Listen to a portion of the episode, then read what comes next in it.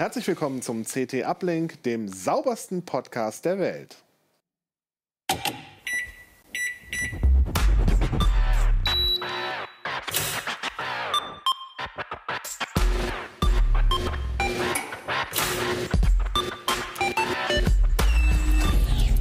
CT Uplink. Der heutige Uplink wird euch gesponsert von Blinkist. Blinkist ist eine App, mit der ihr Bücher innerhalb von einer Viertelstunde lesen könnt oder auch hören. Es gibt über 3000 äh, Bücher bei Blinkist und die kommen aus 25 Kategorien zu allen möglichen Themen. Und wir beim Uplink haben ein spezielles Sonderangebot für euch, dazu aber später mehr. Ja, herzlich willkommen äh, zum Uplink. Ich habe heute wieder drei Gäste bei mir.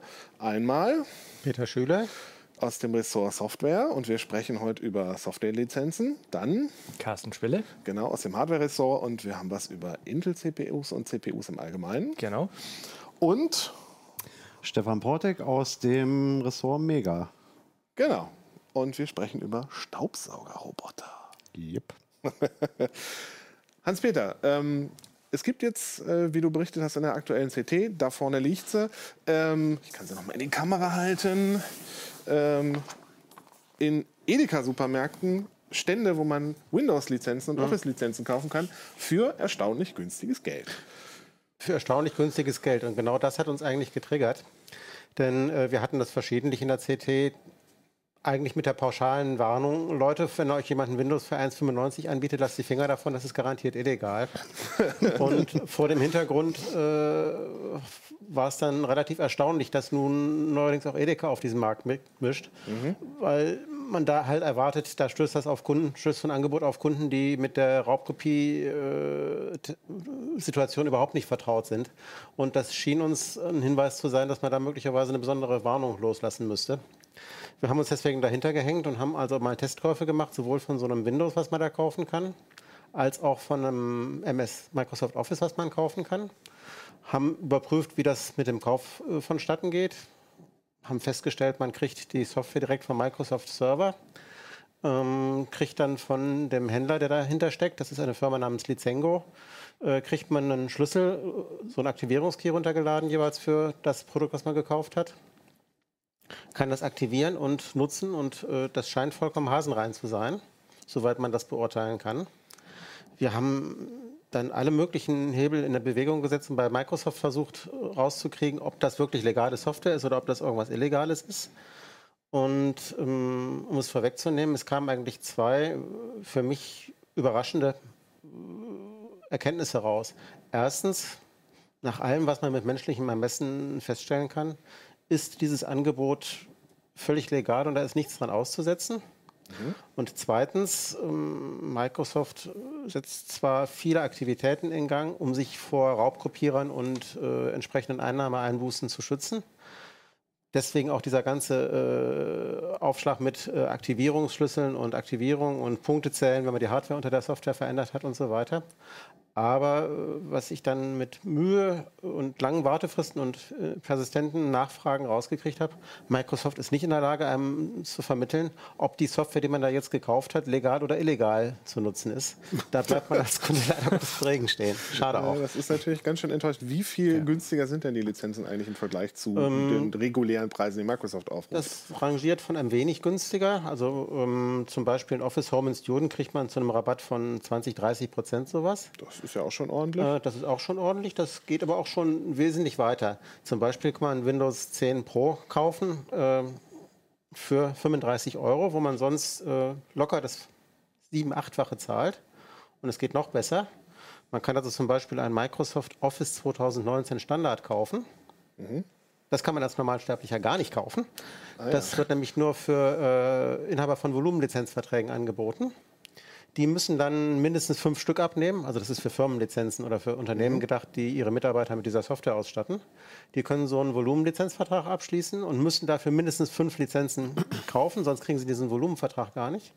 Und innerhalb dieses Volumenvertrags kosten, äh, zahlen sie dann für eine dieser Office-Lizenzen annähernd 400 Euro.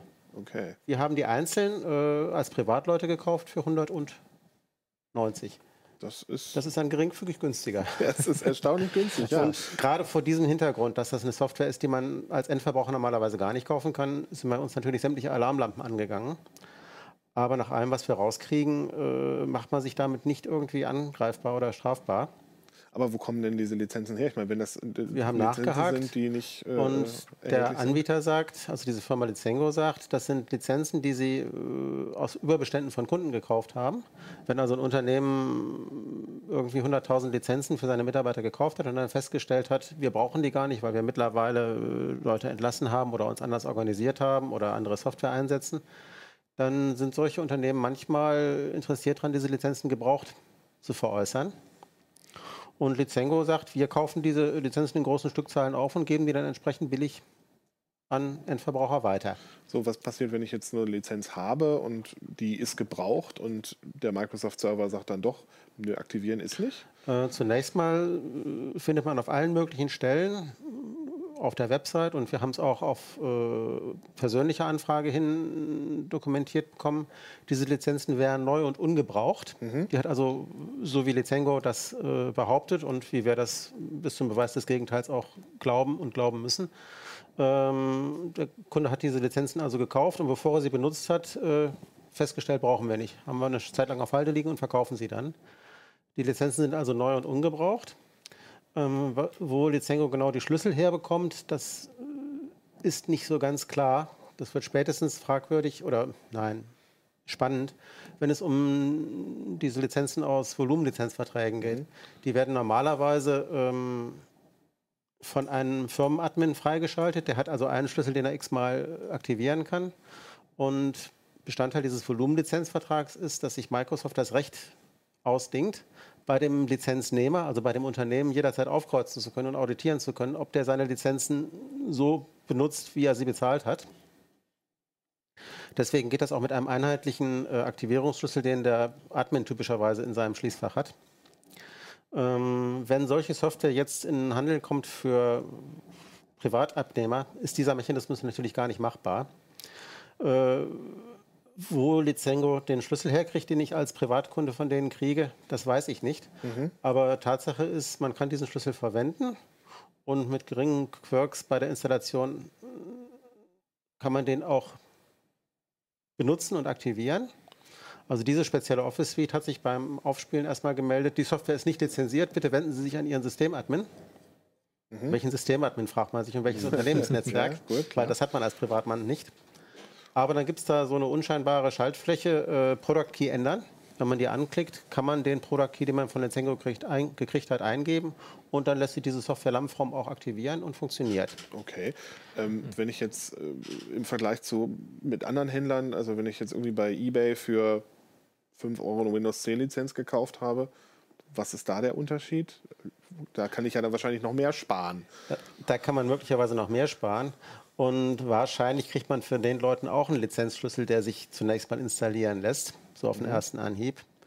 Nur ähm, der kann möglicherweise gehackt sein. Es gibt also auch im Schwarzmarkt irgendwelche Generatoren, die solche Lizenzschlüssel produzieren, die zunächst mal den formalen Anforderungen genügen.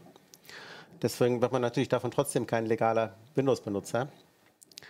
Das haben wir Microsoft halt auch gefragt und kriegten die Antwort, ja, mh, dass man so einen Schlüssel hat, das ist zunächst mal noch kein Beweis dafür, dass man eine legale Software hat. Microsoft brachte da den Vergleich für uns raus, das ist wie mit einer Wohnung. Wenn ich einen Wohnungsschlüssel habe, kann ich diese Wohnung betreten, aber der Wohnungsschlüssel ersetzt mir sicherlich keinen Mietvertrag, was ich soweit nachvollziehen kann. Nur, dass ich bei der Wohnung in der Regel relativ leicht rauskriegen kann, ob der Mietvertrag gültig ist oder nicht. Und die Frage, ob dieser, diese Lizenz, die ich da äh, mir angelegt zugelegt habe, ob die gültig ist oder nicht, dazu kriege ich leider keine vernünftige Auskunft. Und Microsoft hat auch nicht irgendwie mal gesagt, wenn Sie diese drei Dinge haben, dann wissen Sie, dass Sie eine gültige Lizenz haben. Das hätte ich als Naivling eigentlich erwartet, aber genau dem ist nicht so. Für Windows, nicht für Office, sondern für Windows zumindest gibt es eine Möglichkeit, den Aktivierungsschlüssel anzuzeigen und verschiedene Daten dazu anzuzeigen. Mit dem License Manager, der zu Windows gehört, kriegt man einige Informationen raus. Und ansonsten bietet Windows, Microsoft eine- einen Webdienst, dass man eine Windows-Software, die man irgendwo auf CD gekriegt hat oder äh, anderweitig sich bezogen hat, einschicken kann. Und Microsoft sagt einem dann, ob die gefälscht ist. Angeblich. Ähm, was in diesem Fall gar nicht weiterhilft, weil wenn man so eine Lizengo-Software bezieht, kriegt man auf dem Kassenzettel von Edeka eine PIN.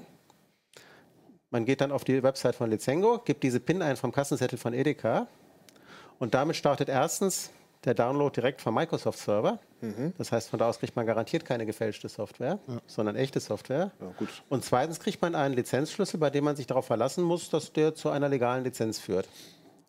Was man aber nicht äh, überprüfen kann. Okay. Denn auch diese Dienste von Microsoft, die äh, liefern leider Gottes keine Antwort. Wir haben die Aktivierungsschlüssel konkret an Microsoft geschickt und haben wochenlang gewartet, immer wieder nachgefragt und das Ergebnis war das Schweigen im Walde. Okay. Schade also eigentlich. Sind wir genauso schlau wie vorher. So ist es. Das ist natürlich enttäuschend. Gut, aber wenn sich die Software aktivieren lässt und der Schlüssel nicht mit FC, wie hieß es, FCKGW, RH, QQ2 oder irgendwie ja, so? ist ne? richtig. Weiter weiß ich aber auch nicht mehr. dann, dann, also weiß ich nicht, also ich meine, ich gehe in den Laden, ich kaufe das legal, habe dafür Geld bezahlt, das lässt sich aktivieren, da würde ich jetzt, ich vermute ich würde vermuten, es ist alles okay dann für ich mich. Ich habe ne? ehrlich ja. gesagt auch nach den Recherchen und den ganzen Fragereien den Eindruck. Dazu gibt es äh, auch den Hinweis, diese Firma Lizengo ist nicht irgendein äh, ominöser Anbieter, der okay. irgendwo in Kasachstan oder sonst wo sitzt, sondern das ist eine Firma mit einer gehobenen zweistelligen Mitarbeiterzahl in Köln, wenn ich mich recht entsinne. Okay. Die vertreiben diese Lizenzen für einige wenige Produkte über Edeka, wo man diese Karten kaufen kann und dann per Kassenzettel das Ganze runterladen kann. Die bieten ihren Handel aber auch über eigene Websites an oder über ihre eigene Website an, wo man also zum Beispiel auch Exchange-Server und richtig große Microsoft-Produkte erwerben kann. Die bieten sich als Vertragsdienstleister an, um bei Audits von Microsoft zu helfen und so weiter. Das heißt, diese Firma äh, gibt sich sehr seriös und äh, ist im Zweifelsfall sicherlich auch äh, zur Rechenschaft mhm. zu ziehen.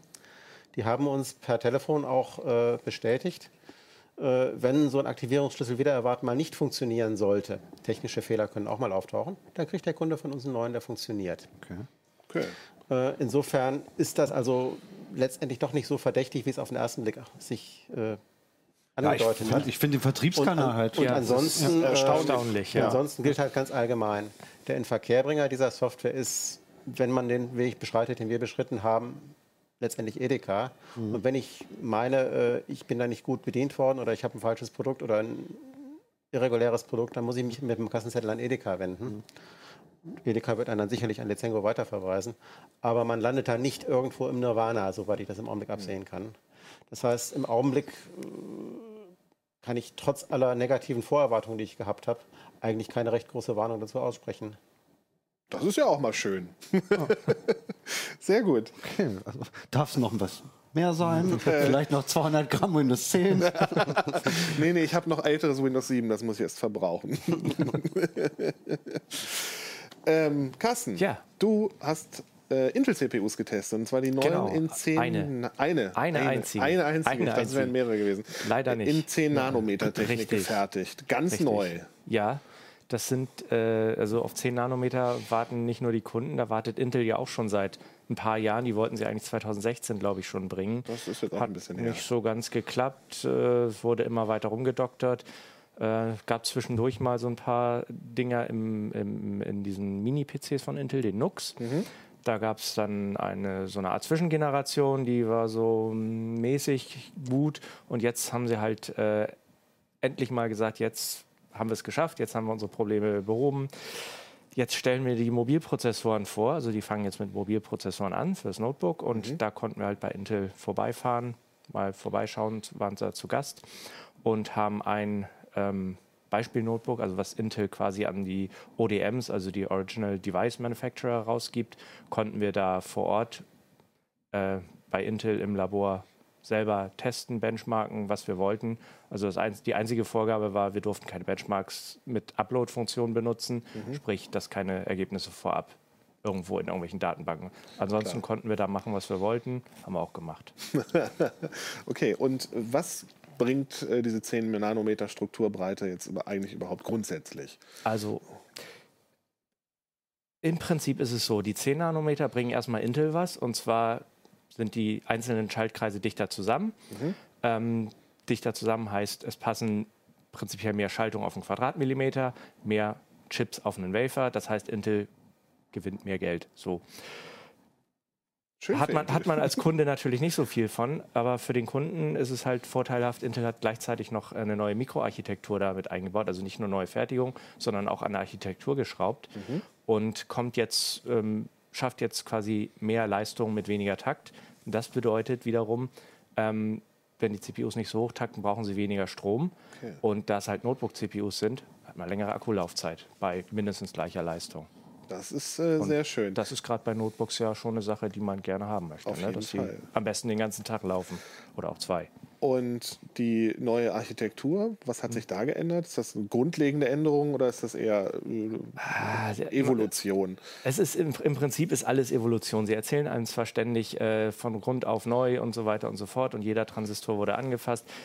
Ähm, kann man vielleicht auch so irgendwie rechtfertigen, aber im Prinzip äh, ist es eine Erweiterung der bisher vorhandenen Architektur. Es wurden mehr Ausführungseinheiten, also es können jetzt mehr Befehle quasi parallel bearbeitet werden. Es gibt größere Caches, dass, der, dass die Recheneinheiten nicht so lange auf den Speicher warten müssen. Der Speicher ist auch schneller geworden und so weiter und so fort. Und es Also gibt eine neue quasi Grafik die üblichen Verbesserungen. die üblichen Verbesserungen, aber diesmal sind sie etwas stärker ausgefallen als Ah, ja. die letzten zwei Okay. Iterationen. Und wie sieht es aus bei den Benchmarks, wenn ihr euch schon die Mühe gemacht habt? Ja, ähm, beim CPU-Kern haben wir deutliche Verbesserungen gemerkt, also bis zu 20 Prozent pro Takt und, und, und äh, Kern haben wir da rausmessen können. Okay. Ähm, die unterstützen jetzt auch äh, AVX 512, das ist also eine Erweiterung von diesem Vektorbefehlssatz, den die alten CPUs schon unterstützt haben. Der ist jetzt quasi doppelt so breit, sprich doppelt so viel Arbeit pro Takt können sie verrichten. Und wenn eine Software das nutzt, was im Moment leider noch nicht so der Fall ist, es gibt da so ein paar Spezialsinger, dann ist der Geschwindigkeitszuwachs teilweise ganz schön enorm. Aber in der Regel sollte man sich so auf äh, 10 bis 20 Prozent einstellen pro Takt Das ist kriegt man da mehr raus. Und die Grafik haben sie halt auch überarbeitet. Das war ja immer so ein bisschen das, der Schwachpunkt. Da hat AMD auch immer gerne angegriffen und gesagt, wir haben jetzt vernünftige Grafik in unseren, in unseren Notebook-Prozessoren. Und bei Intel war es halt so, für die Desktop-Anzeige reichte es, fürs Video gucken meistens auch, aber wenn es dann an Spiele ging, dann war es halt schon ein bisschen knapp und das ist jetzt ein bisschen weniger knapp. ja? Okay, also, Also- signifikant mehr oder Ja, also prozentual hat sich mehr als verdoppelt. wow. Da haben, sie, ist da haben sie ordentlich zugelegt. Das Problem ist, sie waren halt wirklich sehr weit hinten, sodass sie jetzt mehr so dran sind an, an den AMD-Chips. Okay, naja, immerhin. Immerhin, ne? muss man auch sagen. Immerhin, es ist jetzt in der Grafik, ist es nicht mehr ganz so eine, so eine so ein No-Go. Intel hatte ja immer mal irgendwie großartige Grafikinnovationen für ihre Chips angekündigt. Ist das das jetzt oder kommt da noch Ähm, was?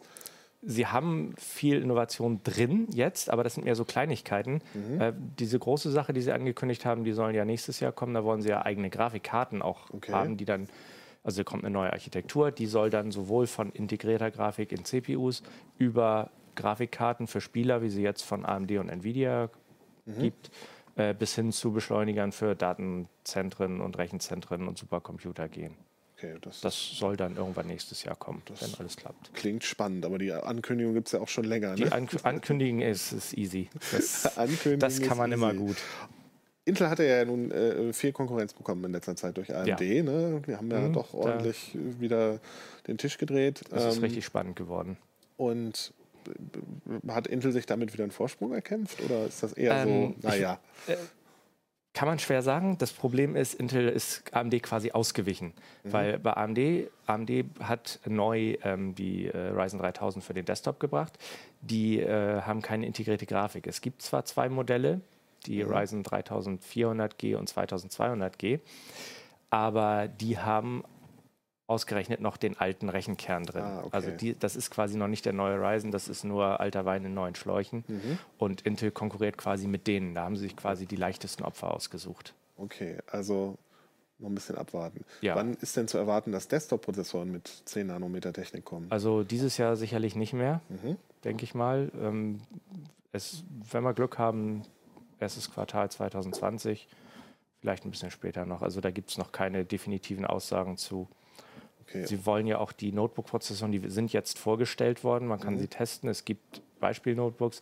Aber äh, so, so richtig äh, breite Verfügbarkeit wird es wohl erst zum Weihnachtsgeschäft geben. Und Preise können wir auch noch nicht sagen. Preise sind bei Notebook-Prozessoren sowieso immer so ein bisschen Ja, gut, relevant, weil die ja im Rahmen von einem kompletten System verkauft werden. Traditionell ist es so, dass die äh, neue Generation bei Intel meistens genauso viel gekostet hat wie die alte, weil die alte auch nie im Preis gefallen ist. Mhm. Also ich gehe mal davon aus, dass es in diesem Fall genauso sein wird. Also, Also so Top-Modelle 200 bis 400 Dollar innerhalb eines Notebooks und dann gibt es natürlich dann auch noch äh, irgendwelche Rabattgeschichten und weiß der Geier was. Also da wird sich sicherlich nicht so viel tun. Ich habe da mal eine prinzipielle Frage. Ähm, 10 Nanometer sind ja schon ziemlich nah an atomaren Durchme Ab Abmessungen. Ähm, Was sagt das denn eigentlich über Haltbarkeit und Lebenserwartung von solchen Chips? Denn ich meine, es gibt sowas wie böse, böse kosmische, kosmische Strahlung. Ja. Die kann natürlich umso leichter Schaden erzeugen, je kleiner die Abmessungen in so einem Chip sind. Ähm, heißt das, ich hole mir auf die Art und Weise Systeme ins Haus, die von vornherein eine sehr viel kleinere Lebenserwartung haben? Das ist schwer zu sagen. Ich weiß nicht, wie lange Intel sowas wirklich unter realen Bedingungen testet oder auch AMD. AMD ist ja schon bei 7 Nanometer mit ihren Fertigungspartnern. Ähm, Im Moment sieht man da jetzt keine großen Probleme, aber beim nächsten oder übernächsten Schritt, also der nächste geht dann auf 5 Nanometer, bei Intel 7 und dann auf 2 und 3 Nanometer, da kommt man natürlich schon an, an bestimmte Grenzen. Und ob man da jetzt gegen kosmische Strahlung noch härten muss oder ob es dann da einfach mehr Redundanzen gibt, um, um Schaltungen stabiler oder haltbarer zu machen, kann ich schwer sagen. Ja, gerade die Redundanzen machen natürlich den Flächenvorteil, mehr Chips pro Wafer Genau. Andererseits ist man ja jetzt auch schon gerade bei Mobilchips sehr stark daran, dass man sehr viel Fläche auch einfach in Stromsparfunktionen investiert. Könnte man dann natürlich auch sagen, dann, sind wir halt auch am Power Limit und äh, investieren die Fläche dann in die Haltbarkeit oder müssen das sogar tun. Na gut, bleibt abzuwarten, ob die Intel-Prozessoren Ja. langfristig halten, aber ich hoffe es mal. Ich glaube, die wollen auch nicht, dass ihre Prozessoren einem nach zwei Jahren um die Ohren fliegen und sie dann überall regresspflichtig sind. ich glaube, das Das wäre wird ein schwierig. grandioses PR-Desaster für Intel. Kann ich mir nicht vorstellen, dass sowas so schnell passiert. Ja, ich auch nicht. So, wollen wir mal sauer machen hier. Stefan, du hast Staubsaugerroboter getestet. Yep. Die sind, glaube ich, gerade ziemlich hip und modern. Zumindest kommt es mir so vor. Überall gibt es Staubsaugerroboter. Meine Mutter hat jetzt auch einen, sie ist total selig. Welchen hätte ich ihr denn lieber kaufen sollen, als den, den ich ihr gekauft habe? Ähm, ich glaube, du hast dir schon ein ganz gutes Gerät gekauft. Ha, sehr gut. Siehst du, Mama? Alles richtig gemacht. Ja, sehr schön. Ja, sie hat Jetzt äh, das der geneigte Zuhörer natürlich, welches war es denn? Meine Mutter hat den äh, Xiaomi S6 gekriegt. Ja, der saugt der- jetzt die Wohnung. S6? S6, glaube ich. Also diesen hier. äh, oder S5? Nee, S5. S5, ich wollte gerade sagen, weil der ist, der S5, ist, ja, ja, genau. Also der S5 heißt, ähm, vielleicht können wir damit sogar anfangen, ähm, weil ich das im, im letzten Artikel ähm, auch nicht ganz korrekt wiedergegeben habe. Also das ist, war aber auch wirklich echt immer so ein bisschen ungünstig, gerade bei den ersten China-Saugrobotern, die es ja auf offiziellem Wege hier nie so richtig gegeben hat in, in der EU. Ähm, der erste, der äh, eingeschlagen ist, weil er halt eine ziemlich gute Leistung zum Schnäppchenpreis bot, war halt äh, ähm, der S1 hieß er damals oder Swe- Sweep One hieß er, glaube ich, Ja, sogar genau. ganz offiziell. Der war halt wirklich von Xiaomi, wurde aber von der Firma Roborock, die, sag ich mal so, au- aus dem Xiaomi-Firmenkonglomerat irgendwie heraus entstanden Das ist. ist ganz den- komisch. Ich habe das den auch mal Teil hab versucht ich- zu durchschauen. Das ist ich habe es falsch geschrieben in einem, in einem Einzeltest über das Ding und hatte eine Mail von ihnen bekommen, wo sie es mir erklärt haben und ich habe es entweder wieder vergessen oder äh, doch nicht richtig verstanden. Ähm, der Nachfolger der S50, der eigentlich nur S5 heißt, ähm, der wurde schon von Roborock selber ähm, gefertigt und auch unter dem Namen Roborock vertrieben, genauso wie der, den ich jetzt im aktuellen Test hatte, habe, den Nachfolger hier, den S6 von Roborock. Aber die Firmenverwandtschaft zu, zu Xiaomi besteht halt ähm, alleine schon dadurch noch, dass ähm, er über die Xiaomi Smart Home App gesteuert wird. Es gibt also keine eigene Roborock App, um, um ihn zu bedienen, anders jetzt als bei dem Roomba hier, wo es schon eine eigene iRobot App gibt oder dem D-Bot, wo es dann halt eine eigene Ecovex App gibt. Okay. Gut, ähm, das war aber der so- uninteressanteste Teil. Ja, äh, w- wer macht denn jetzt am besten sauber? Ähm, äh, das hängt so ein bisschen davon ab, ähm, wie, man ihn, wie man ihn einsetzt. Also wir haben, wir haben mehrere Sachen getestet. Also A unterscheidet sich ihre Reinigungsleistung doch ziemlich stark zwischen äh, Teppich und Hartböden. Also man kann im Prinzip grob sagen, dass sie auf Parkett und Laminat und auf Fliesen eigentlich alle einigermaßen gut sauber machen. Also Bestimmt wenn du jetzt besser nicht, als ich. Ja, also wenn du jetzt nicht wirklich gerade irgendwie einen Pfund, Pfund Kaffeepulver irgendwo hingekippt hast, ähm, dann ist, ist das tatsächlich schon, schon sauber. Ähm, auf Teppich sind sie naturgemäß alle nicht so richtig doll. Das muss man jetzt auch einfach sagen. Also da wird auch der, der Vergleich zu einem Bodenstaubsauger halt am, am deutlichsten. Ne? Wenn ich jetzt halt wirklich einen Handsauger habe, irgendwie mit, mit 1500, 2500 Watt, äh, da, kommen, da kommen diese kleinen akkubetriebenen Dinger halt einfach überhaupt nicht gegen an. Ähm, da, wenn man jetzt wirklich nur Teppichboden in der Wohnung hat, dann können die eine Ergänzung sein. Dann machen die den regulären Staubsauger natürlich niemals überflüssig. Ähm, wenn du überwiegend Hartböden hast, ähm, machen sie den Nachteil der geringen Saugleistung einfach dadurch weg, dass ich meinen jeden Tag losschicke. Und dann ist es im Prinzip schon nie so dreckig, wie es in den schlimmen Zeiten mal dreckig gewesen ist bei mir. Ja, ähm, das kann ich bestätigen.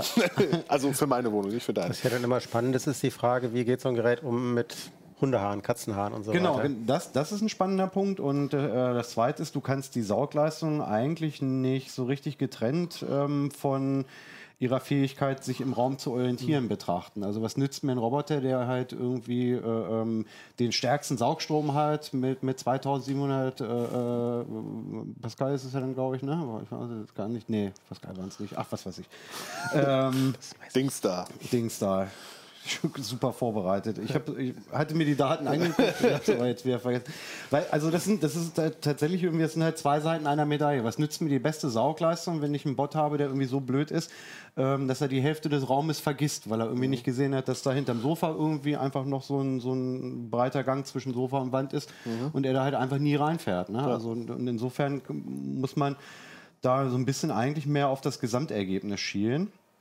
Und da habe ich es jetzt auch schon angesprochen irgendwie. Wir haben jetzt für den Test wirklich nur welche genommen, die sich halt wirklich ähm, optisch zurechtfinden können und wirklich geplant losfahren und reinigen. Okay, also nicht irgendwie random irgendwo vorfahren und dann mal gucken, in welche Richtung ich mich drehen kann und Genau, weiterfahren. genau, genau. Also die, die gibt es natürlich auch noch im, im Handel zuhauf. Ne? Das ist dann halt meistens so, so die, die 79, 95 bis, bis 200 Euro Klasse. Die, Okay. die, wie du sagst, die spielen halt Ping-Pong. Ne? Die fahren los, knallen irgendwo gegen, dann drehen sie sich ein bisschen und dann fahren sie wieder so lange stumpf geradeaus, bis sie wieder irgendwo einschlagen. Wenn sie unendlich lange durch die Wohnung gefahren Genau, sind, haben ne? sie auch alle Punkte erreicht. Genau, dann, wenn du das lange genug machst, hier zickzack hin und her fährst, dann bist du halt irgendwann in, mit endlicher Wahrscheinlichkeit einmal überall gewesen. Mhm.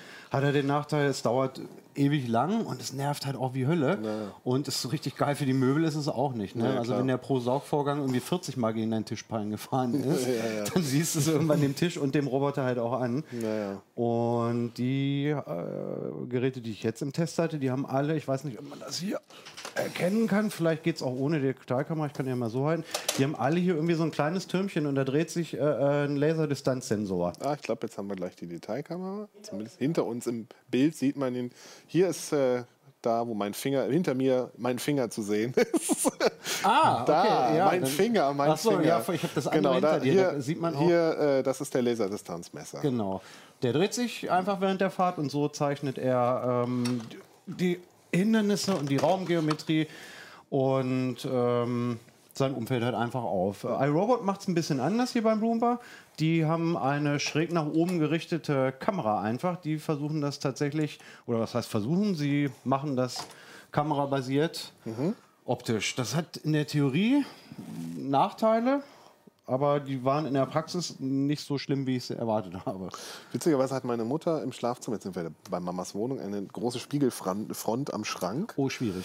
Und äh, Ja. die, der ähm, Xiaomi bzw. Roborock äh, ist dann so ein bisschen irritiert, weil er das Gefühl hat, der Raum ist unendlich tief und zeigt dann auch in der App. Mhm. Er zeigt äh, das auch in der Karte an Ja, als so ein, so, so ein Trapez. irgendwie, Genau, Ne? Ja. und dann äh, habe ich da so Sperrlinien hingemacht, damit er nicht immer versucht, äh, im, Sta im Schrank zu saugen. ja, das stimmt. Also das, das ist einer der Nachteile von den, von den LIDAR-Robotern tatsächlich. Ähm, Bodenspiegel sind, sind tatsächlich ein Problem. Mhm. Ähm, Ja, ist jetzt kein großes Problem, kein wer weiß, wie einschränkend ist. Er versucht dann da halt durchzufahren, weil er denkt, da könnte es ja weitergehen. Ähm, das Problem hat der Roomba zum Beispiel nicht. Ich habe damit gerechnet, dass er dafür im Dunkeln nicht besonders toll funktionieren würde, weil ich das von einem anderen kamerabasierten Saugroboter schon kannte. Das hat ihn nicht gestört. Also ich habe ihn ein paar Mal wirklich des Nächtens losfahren lassen. Nachbarn hassen mich, glaube ich, dafür. ähm, der hat sich auch im Dunkeln gut zurechtgefunden. Was ihn dann ein bisschen aus dem Tritt gebracht hat, ist, wenn man ständig das Licht an und wieder ausgemacht hat. okay. Also ich weiß nicht, wie, wie, wie schnell er dann da offensichtlich seinen Helligkeitsabgleich macht. Also das fand er jetzt nicht so cool. Wenn er bei Licht gefahren ist und das ist dann ausgemacht, dann ist er so nach, nach drei Metern noch das erste Mal irgendwo gegengefahren, aber auch nicht, wer weiß wie doll. Wie groß sind die Flächen, die die Dinger so saugen können? Also wenn ich jetzt irgendwie eine, weiß ich nicht, 120 Quadratmeter Wohnung habe oder ein Haus mit äh, relativ viel Platz, schaffen die das mit einer Akkuladung oder muss er dann zweimal ran? Nein, ähm, also äh, die Akkuladung liegt so zwischen, zwischen ja, 90 Minuten und 150 ungefähr. Also der, der, der S6 hat eine relativ lange Laufzeit, wenn ich das richtig in Erinnerung hatte. Ähm, das ist aber eigentlich kein großes Problem, weil sie wissen ja, wo, wo sie gerade sind. Sie wissen auch, wo ihre Basisstation steht. Und für den Fall, dass die Akku, also ich, ich, ich formuliere es mal um, also ich glaube, bis 80 Quadratmeter schaffen alle oder würden alle locker schaffen, die wir bei uns im Test haben. Hängt, wie gesagt, ein bisschen davon ab, wie vollgestellt deine Wohnung ist, wie oft er umdrehen, wenden oder Hindernisse umkreiseln muss. Für den Fall, dass er es nicht schaffen sollte, fährt er halt einfach zurück zur Basisstation, lädt sich auf und äh, nach 40 Minuten, wenn er dann wieder genug Strom getankt hat, fährt er einfach an die Stelle, wo er aufgehört hat und macht dort fertig. Also das, wenn man ihn jetzt einfach tagsüber fahren lässt, während man eh zur Arbeit ist, würde mich das jetzt nicht einschränken, wenn er es nicht in einem Rutsch schafft. Okay, na gut. Ich war ja eben schon beim Haus. Kann ich die Dinger auch in unterschiedlichen Etagen platzieren und die fahren dann da ab oder äh, verlassen die sich auf mal einmal eine eingescannte Karte und fallen dann doch die Treppe runter, weil sie denken, da ist jetzt der Flur noch nicht zu Ende? Ähm, ja, das ist tatsächlich noch ein, Punkt, wo es noch so ein bisschen hapert bei einigen Modellen. Ähm, also ich hatte welche im Test, die nicht dazu geeignet sind, mehrere Grundrisse äh, ähm, abzuspeichern. Du kannst den natürlich vom Erdgeschoss in die erste Etage stellen, aber dann betritt der Roboter im Prinzip erstmal für sich Neuland. Das heißt, er zeichnet den Grundriss auch wieder, wieder neu, fährt auch nicht ganz so äh, äh, koordiniert, sondern guckt auch in jedem Raum mal rein und, oh Mensch, hier geht es ja auch noch weiter. Oh, oh hier geht es sehr weit weiter, dann mache ich doch lieber erstmal wieder in den Flur. ähm, das ist dann tatsächlich nicht so koordiniert. Das geht auch bei Leuten, die äh, bei Leuten, bei, bei Bots, die nicht mehrere Etagen unterstützen, aber halt nicht so komfortabel. Und andere können das tatsächlich. Da kannst du in der App halt einfach mehrere Grundrisse einspeichern, kannst ihn dann irgendwo hochtragen und musst dann aber in der App auch umstellen und musst sagen, so, das ist jetzt hier, musst du dich jetzt an den Grundriss halten. Hat da den Vorteil bei den Geräten, die halt mehrere Etagen unterstützen, dass du halt diese Sperrlinien einzeichnen kannst und die No-Go-Areas. Das hast du halt bei denen, die mehrere Kartentypen oder mehrere Etagen nicht unterstützen, da hast du das nicht. Wie ist das mit Türschwellen und sowas? Das war ja ein großer Klassisch, äh, ähm, Klassiker des, ähm, des äh, ähm, oder großes Problem bei den alten Staubsaugern, dass sie äh, sich öfter mal irgendwie an erhöhten Türschwellen verkeilt haben. Die ähm, sind von der, von der äh, äh, Kletterleistung eigentlich alle relativ gut. Also du, du siehst, sieht man hier jetzt vielleicht auch, äh, wenn man irgendwie an den Dingern entlang guckt, sie haben alle eine abgeschrägte Front. Und ich habe bei mir so bis, bis zwei Zentimeter habe ich es hab ich's ausprobiert, da kamen sie eigentlich relativ gut rüber. Ähm, zur Not, was ich tatsächlich machen würde, wenn man jetzt halt wirklich irgendwie in einem alten Landhaus wohnt mit Dielenböden, wo halt noch so richtig große Türschwellen drin sind, dann würde ich vielleicht notfalls einfach auch im Baumarkt fahren und mir ein Kantholz 45 Grad zuschneiden lassen und würde das halt mit ein bisschen Teppichfixierband vor und hinter die Türschwelle machen, dass sie halt so eine kleine Kletterhilfe haben, dann, dann kämen sie da eigentlich problemlos rüber. Okay, das ist ja. Ähm, Türschwellen sind möglicherweise gar nicht das einzige Problem. Denn äh, eine Frage ist, wie eng kann so ein Roboter wirklich an der Kante entlang, an der Wand entlang saugen? Ja. Und äh, wenn ich überlege, ich habe Stühle, ich habe so Schwingsessel zu Hause. Ja. Die haben also auf dem Boden ein Profil, das ist so ein Urprofil und nur an einer Seite kommen die Stellbeine Ja, hoch. ja. Das heißt, da liegt so ein Urprofil von Stahlrohr auf dem Boden, was für so einen Roboter möglicherweise vergleichbar ist mit einer Türschwelle. Wenn er da nur dran entlang saugen kann und nicht drüber saugen kann, wäre das möglicherweise ein viel ernsteres Problem als besagte Türschwelle. Also so, solche Stühle, wie sie hier jetzt stehen, also halt solche, solche Metallrohrstühle sind, sind tatsächlich oft ein Problem oder, oder ähm, ähm, Lautsprecherboxen, die mit so, oder von mir aus auch Ventilatoren, also alles, was so flache Füße hat. Ja. Es ist so ein bisschen Glückssache, was passiert tatsächlich. Also manchmal fahren sie dann halt gegen und äh, äh, der, der Bumper wird noch ausgelöst. Also sie haben ja alle Achso, das hatte ich noch gar nicht gesagt. Ne? Sie haben alle neben der LIDAR-Einheit, haben sie alle eigentlich nach vorne gerichtete Sensoren noch, entweder Infrarot oder äh, Ultraschall, um Hindernisse äh, zu erkennen. Und wenn das auch noch scheitert und sie irgendwo gegenfahren, dann schiebt sich die Stoßstange ein Stückchen rein, ein paar Zentimeter, äh, Millimeter und es wird ein Kontakt aufgelöst und dann drehen sie halt um. Und das kann halt passieren, dass sie halt äh, entweder gegen den Stuhl gegenfahren und sofort umdrehen oder halt da irgendwie so nicht schön anzuschauen, so ein bisschen so rüber eiern und dabei klapprige Geräusche von sich geben. Ja, ich habe so einen älteren Beistelltisch, da ist genau vorne Ja. zwei so flache, dünne Rohre, die, wo er dann immer drauf fährt und sich äh, irgendwie einen abrödelt, Also, bis er irgendwann merkt, Du, also okay, ich, geb glaube, auf. du hast in jeder Wohnung wirst du immer irgendwie ein so ein Möbelstück haben, wo der Botten nicht so gut mit klarkommt. Das ist nicht schön anzugucken, aber das kann man aushalten. und, und die Bots und die Möbel halten es in der Regel auch aus. Auch wenn es dann halt, also wie gesagt, wenn er jetzt über so ein Rohr fährt und dann dann da halt so richtig so rü- rüberplumpst, das klingt alles irgendwie so, oh Gott, jetzt ist er gleich kaputt. Ähm, aber die können, können das ab. Also meiner hat bei mir zu Hause auch, äh, ich habe so, hab so ein hängendes WC-Becken, also keins, was auf dem Boden steht. Und ähm, das ist halt ungefähr genau irgendwie so einen halben Zentimeter über, über dem, der Roboterhöhe hängt das. Das heißt, er könnte im Prinzip durchfahren und bleibt dann aber mit seinem Laserturm manchmal hängen. Je nachdem, in welchem Winkel er das Klo anfährt, keilt er sich wirklich richtig drunter, dass die Reifen schon Gummiabrieb auf, dem- auf den Fliesen erzeugen. Das, äh, das tut manchmal vom Hingucken weh. Ich habe jetzt einen Türstopper unter das Klo gelegt. ähm, also sie sind jetzt nicht so schlau wie ein Mensch, der dem irgendwie klar ist, dass es keine gute Idee ist, den Staubsauger hundertmal jetzt gegen das Stuhlbein oder, oder den äh, äh, Toiletten, äh, äh, die Toilette gegen zu dongen. Wenn so ein Teil jetzt an einem Stuhlbein oder an so einem Gestell vorbei fährt und rangiert, dann bleibt da so eine 15 oder 10 Zentimeter breite Bannmeile von nicht gesaugtem Boden drumherum. Oder wie breit fällt dann der Saum aus? Nee, nicht, nicht unbedingt. Also die haben eigentlich alle im Prinzip so das Vorgehen, dass wenn sie in den Raum reinfahren, fahren sie erstmal ähm, komplett die Außenkanten ab. Und äh, das kann ich ja auch nochmal hier in der Detailkamera halten. Es haben eigentlich alle an der Seite hier, wo, wo halte ich es denn überhaupt hin? Da hältst du es hin. Da halte ich es hin. Äh, sie haben alle hier an der Seite, ach Gott, ich, ich drehe einfach So, um, ne? ja. Äh, sie haben alle eine Seitenbürste, die dann halt den, den Bereich an der Wand reinigt und den ganzen Kram irgendwie erstmal nach vorne vor den, vor den äh, Bot feudelt. Das heißt, dass sie eigentlich, an, also wenn sie an der Wand entlang fahren, ist das kein Problem. Also die, die Seitenbürsten sind bei mir eigentlich immer sogar noch unter die Fußleiste Also gekommen. zumindest Zwischen- Hartboden. ja. Also die haben teilweise bei mir irgendwie noch so äh, kleine so Putzbröckchen unter der Fußleiste, zwischen Laminat und Fußleiste noch irgendwie rausgeholt. Das war nicht das Problem. Irgendwann kommen sie natürlich in der Ecke und müssen drehen und dann hast du dann halt ja so ein so ein anderthalb, zwei Zentimeter breiten, ungereinigten Halbkreis in der Ja, Ecke. okay. Mhm.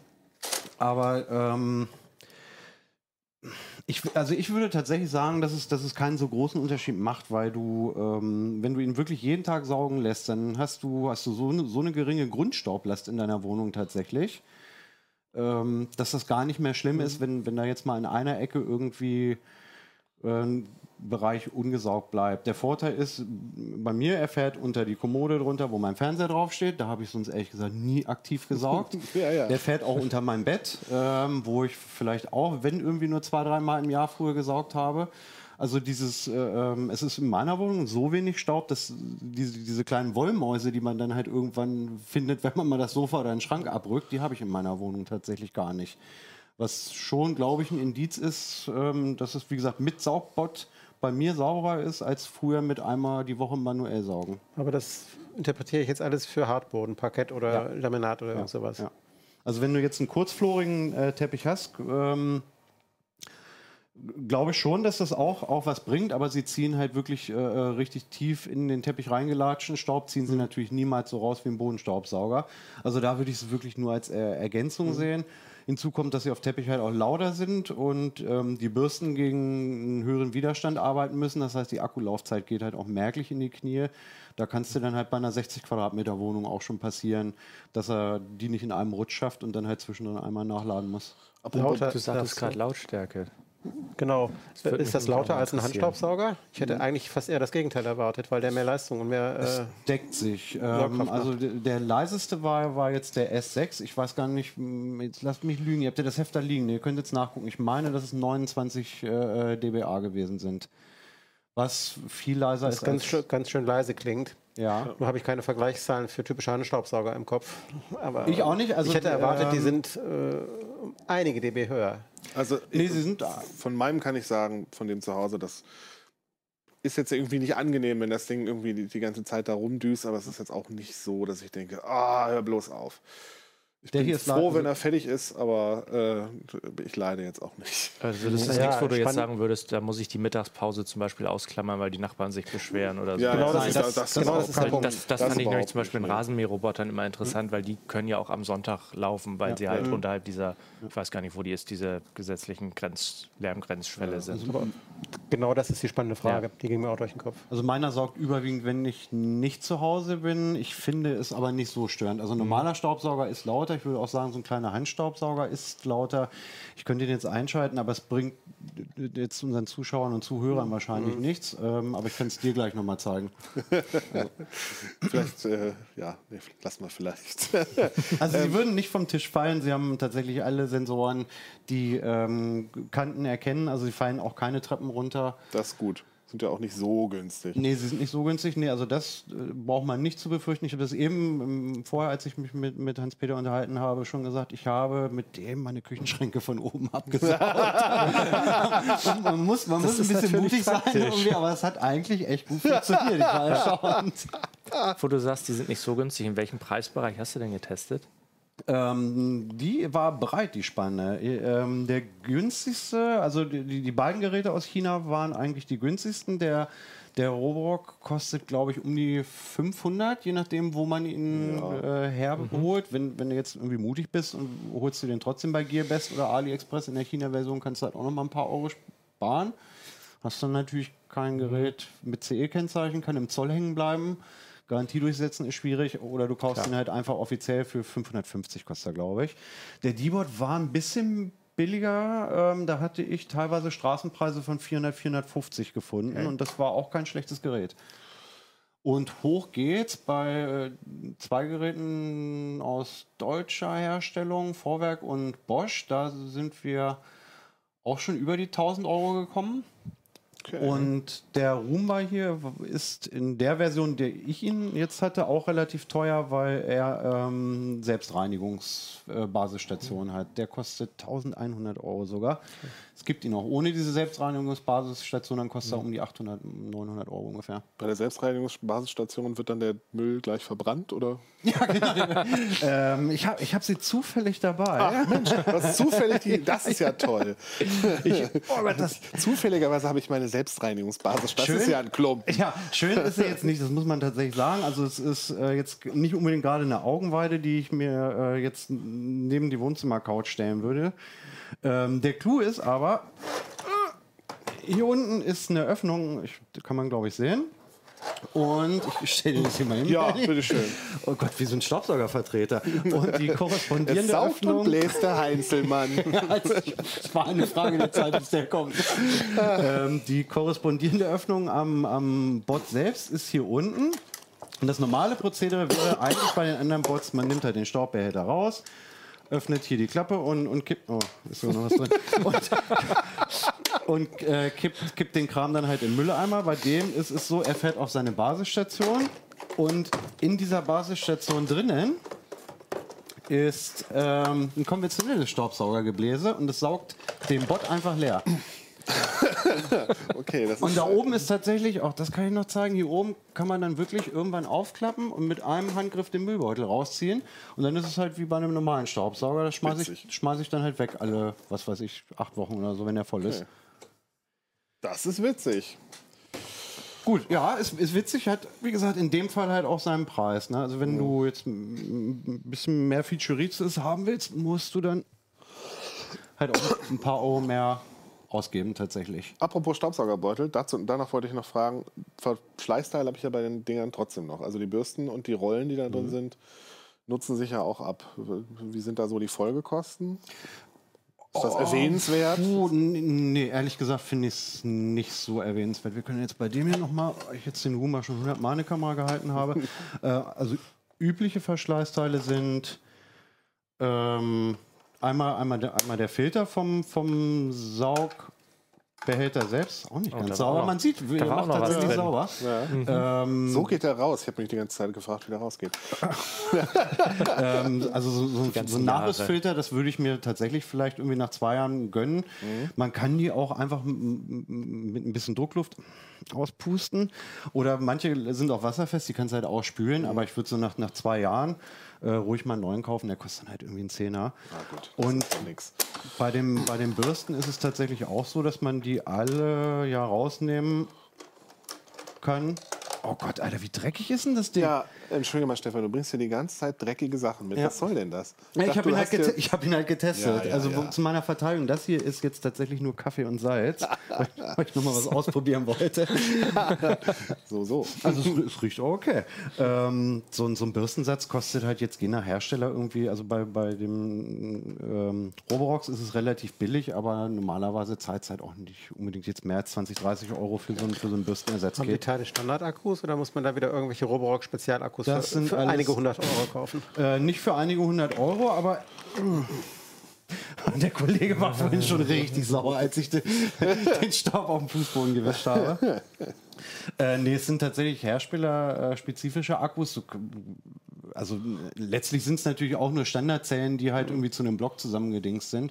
Aber bevor ich mir da jetzt irgendwie ein eigenes Akku-Pack irgendwie zusammenlöte in Reihe, irgendwie würde ich dann lieber irgendwie die, die 50, 60 Euro für, für einen Original-Akku tatsächlich ausgeben. Wobei, das weiß ich nicht. Also meiner läuft jetzt seit, seit zwei Jahren bei mir in der Wohnung. Da habe ich noch nicht mal jemals drüber nachgedacht, die Bürsten zu tauschen, weil ich da wirklich keine Notwendigkeit gesehen habe.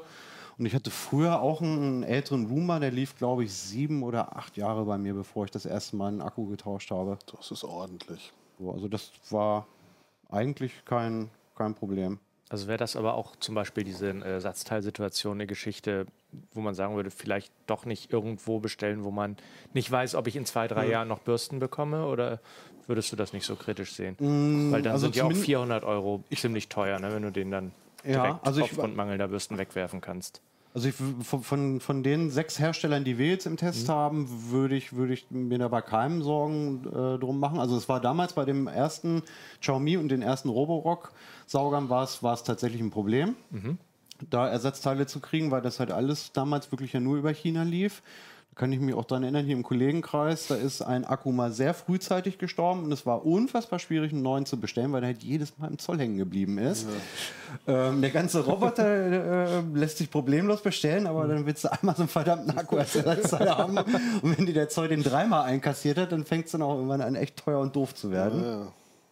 Ähm, das Problem hat man jetzt ja nicht mehr, seitdem es ihn hier offiziell gibt und auch die anderen Hersteller, also iRobot, das waren ja damals mit, mit die ersten. Also ich gehe davon aus, Vorwerk genauso. Ähm, das sind alles Firmen, wo ich sagen würde, die gibt es wahrscheinlich auch in fünf Jahren noch. Apropos äh, Zoll und Import und China, was ist mit Datenschutz? Die Roboter scannen quasi den Innenraum der Wohnung. Bei iRobot Robot wird er sogar gefilmt durch die Kamera. Landet das alles in der Cloud oder wird das auf dem Staubi verarbe verarbeitet? Beides. Beides, das ist cool. Ähm, also äh, iRobot ähm, muss, muss sich da wegen, wegen der Kamera natürlich relativ äh, genau im Prinzip in die Karten gucken lassen. Vor allen Dingen hatten die auch mal ein kleines PR-Debakel, weil die irgendwann mal angekündigt haben, dass sie vielleicht mit dem Gedanken spielen würden, ähm, wenigstens statistische Daten über durchschnittliche Wohnungsgrößen mal an Werbetreibende ähm, weiterzugeben. Die Bots wissen, wo sie fahren.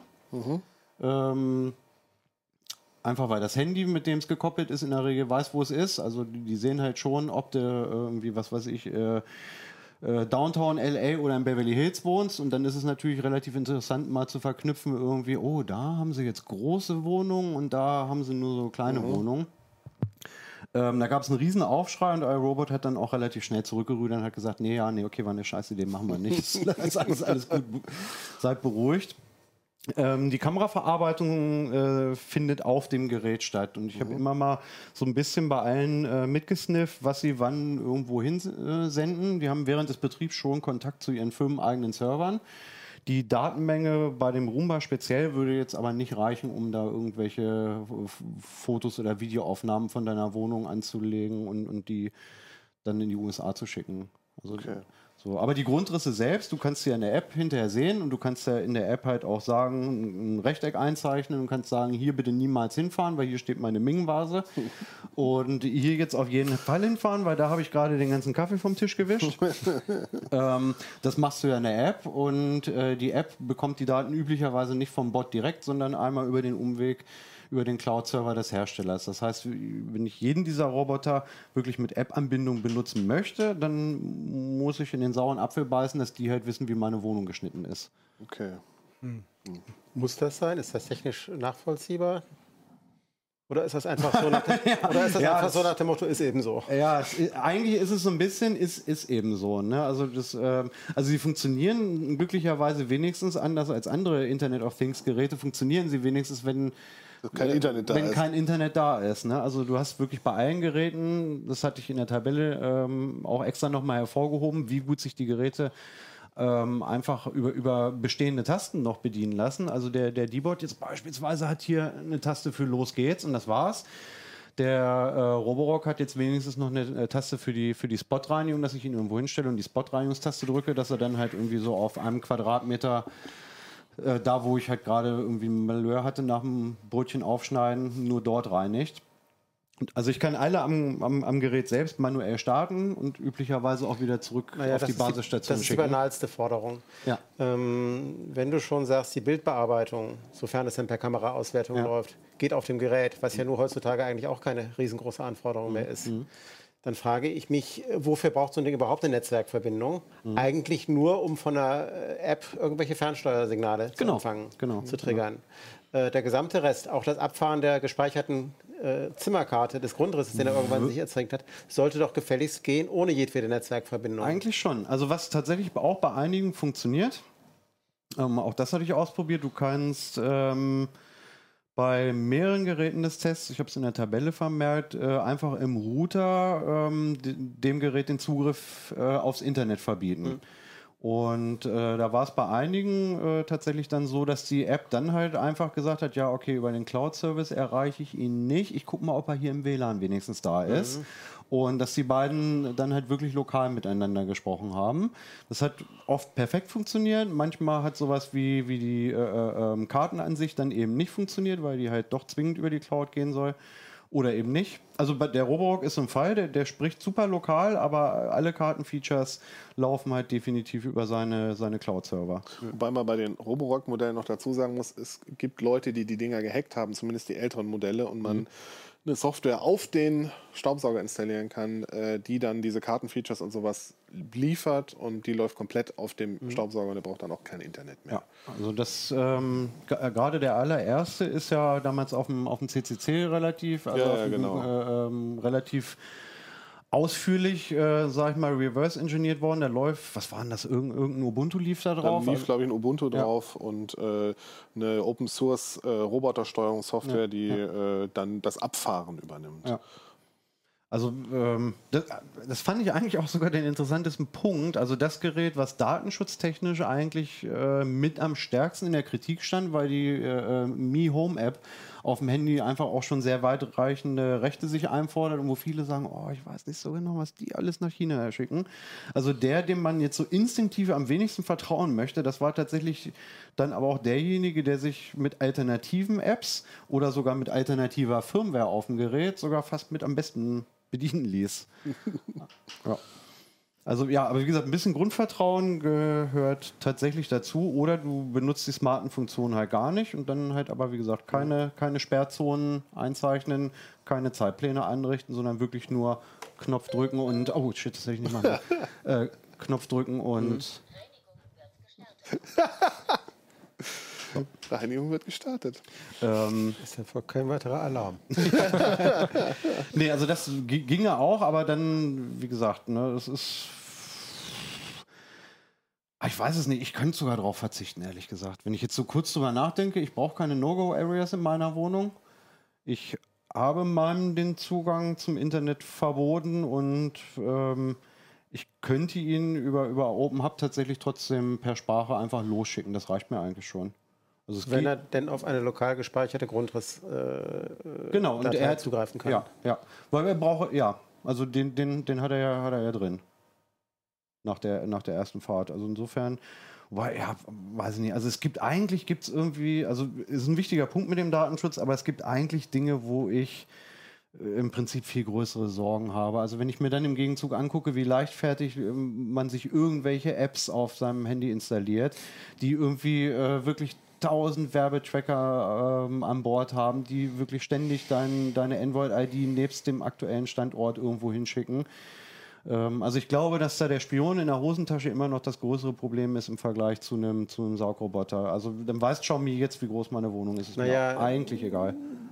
Ob ich als böser äh, Angreifer wissen will, wie groß deine Wohnung ist oder bei welcher Ecke der Fernseher steht, das ist vielleicht nicht so wichtig. Aber wenn ich vielleicht rauskriege, dass du vier Wochen lang nicht staubsaugst, weil du möglicherweise auf Urlaub bist, dann könnte ich daraus möglicherweise schon meine Vorteile ziehen. Das stimmt schon, ja. Das stimmt schon, ja.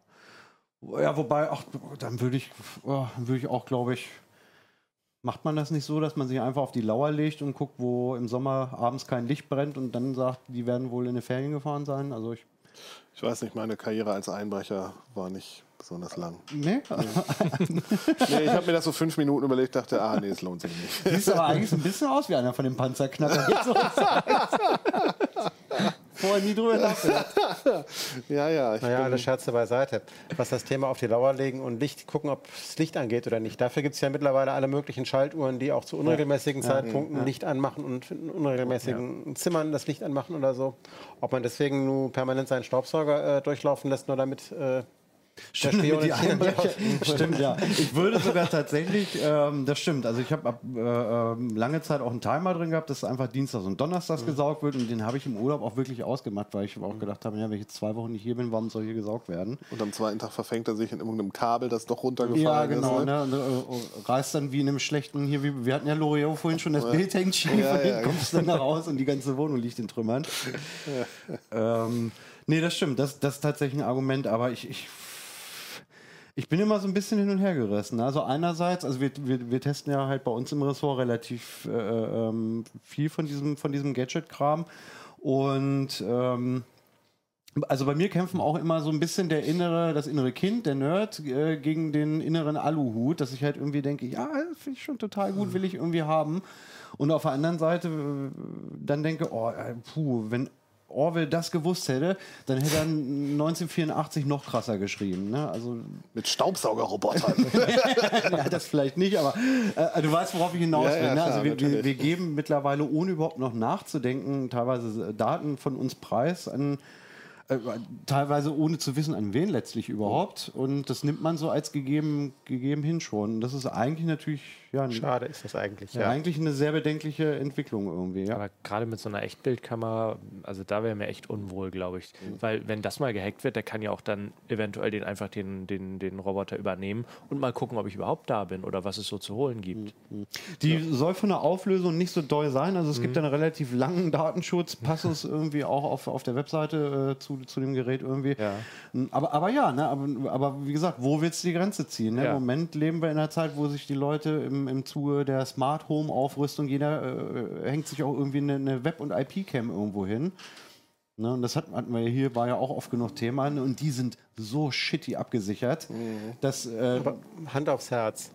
Ähm, mein Android-Handy fragt mich mittlerweile bei jeder App, die ich installiere, oder sagt mir beim Installieren, diese App will diese und diese und diese und diese Rechte. Und ich kann überlegen, braucht sie die und kann ihr die geben oder kann ihr die nicht geben. Ja. Ähm, und äh, wenn ich nur weiß, diese App macht dieses und jenes, dann habe ich einen gewissen Eindruck davon, was die wissen muss und was sie eigentlich nicht wissen muss und kann darauf reagieren. äh, dass ausgerechnet so ein Ding äh, seine Grundrissdaten bloß für die Kommunikation mit meinem Handy, was da dem, wo ich im Nachbarzimmer stehe, ja. über die Cloud schickt, da würde ich normalerweise sagen, das muss nicht sein. Da würde ich mir schon eigentlich eine gewisse Kontrollmöglichkeit äh, wünschen. Mhm. Und das ist ja nur was, was, wie du ja eben selbst auch schon dokumentiert ja. hast, offensichtlich keine Raketenforschung ist. Nee, im Prinzip nicht. Das erfordert also, eigentlich bloß ein gewisses Problembewusstsein. Ja, ja. Tja, das Problembewusstsein. Also ja. Mein Problembewusstsein war, meine Wohnung ist dauernd staubig, ich muss mal sagen. Aber ich hatte dann keine Lust. ja, schön, dass ihr alle da wart. Ähm, wir haben viel über Staubsaugerroboter gesprochen. Ja, sorry, wenn ich einmal. Nee, ah, nein, nein, alles gut, alles gut, alles gut. Ich, es, ich, glaube, wir fanden es alle sehr spannend. Von daher ähm, kommen wir nochmal zu unserem Sponsor Blinkist. Blinkist ist ein Online-Dienst, bei dem ihr über 3000 Bücher aus 25 Kategorien in 15-minütigen Zusammenfassungen als Audio oder als Text konsumieren könnt. Und äh, das könnt ihr zum Beispiel machen, wenn ihr irgendwie unterwegs seid, mit dem Auto oder auf, mit dem Fahrrad oder auf der Bahn oder irgendwas Stupides, Abwegiges auf der Arbeit tut, wo man sich nebenher noch ein bisschen beschäftigen muss. Oder wenn gerade der Staubsaugerroboter durch die Wohnung fährt. Ähm, ja, da gibt es unterschiedliche Kategorien, wie zum Beispiel Technologie in Zukunft. Im Moment gibt es äh, zum Beispiel äh, Stephen Hawkings kurze Antworten auf große Fragen oder auch äh, Ranga Yogeshwars nächste Ausfahrt Zukunft zu lesen. Wir haben auch im Moment eine Aktion für euch und zwar bekommt ihr 25% Rabatt auf das Jahresabo, wenn ihr die URL www.blinkist.de slash uplink äh, aufruft, b-l-i-n-k-i-s-t.de slash uplink und da bekommt ihr einen 25% Rabatt auf das Jahresabo. Ja, das war der Uplink diese Woche und wir wünschen euch fleißiges und schönes Saugen. Bis dann. Bis dann. Ich mach das hier jetzt sauber, ne? Mach das mal sauber, ja. Dieser Dreck ist nicht Dreck mehr weg. auszuhalten. Reinigung wird fortgesetzt. Yay! Das ist gar nicht so laut. Kann man, Nö, es geht. Kann man, man, kann, sich noch, man kann sich noch dabei der unterhalten. zieht gleich nochmal hoch. Der orientiert sich gerade noch. Warte ja? mal. Oder hast du den auf den ruhigen Modus gestellt? Äh, die Teppicherkennung ist an. Ich glaube, so, sehr viel lauter wird Das wird der Nachbar in der Wohnung darunter gar nicht hören. Nee, nee. das wird, glaube ich, kein Problem.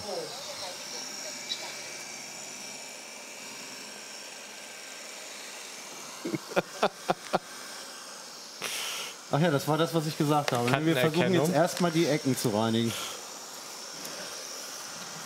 Gucken wir mal, ob er den CT schafft. Wenn er sie festhaltet, ja. Nicht schlecht. Endlich mal ein sauberes Heft. Na, Vorsicht, Vorsicht. Du kennst den Vorspann von Paulchen Panther? Bitte? Du kennst den Vorspann von Paulchen Panther? Ja, ja. ja, tschüss, wann immer wir das jetzt ausschneiden. CD Uplink.